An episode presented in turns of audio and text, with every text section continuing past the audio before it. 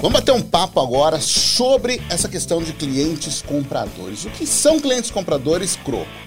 É, na verdade, o grande lance é que as pessoas perguntam da seguinte forma: eu estou fazendo ações de marketing, estou fazendo publicações no Facebook, publicações no Instagram, publicação no Hike Parta e eu não consigo atrair uma pessoa que seja um comprador.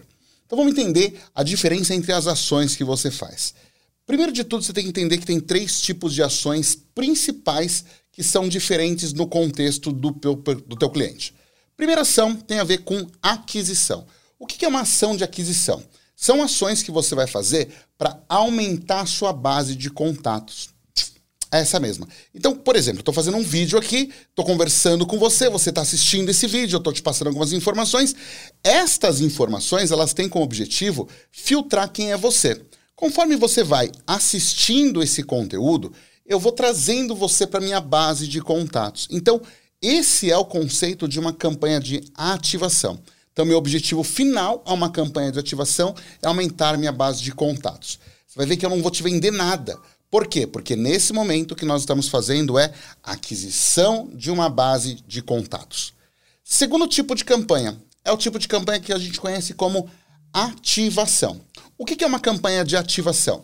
É quando eu pego aquela minha base de contatos e começo a trabalhar ela para que ela faça uma compra, para que ela se conecte, para que ela responda, para que ela consuma.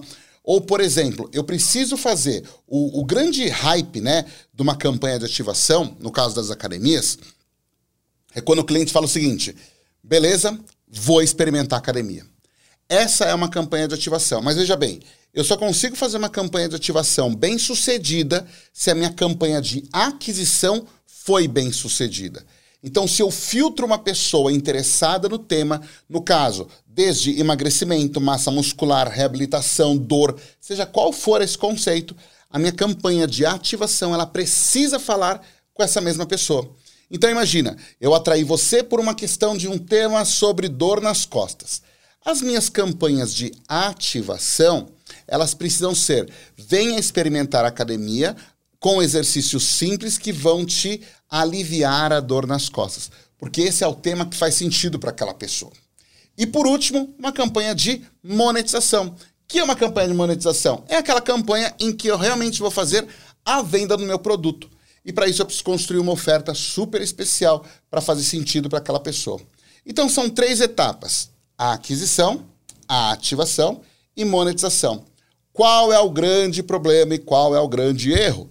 As pessoas fazem para uma pessoa completamente desconhecida uma campanha de monetização, ou seja, compre, compre, compre antes dela sem ao menos te conhecer.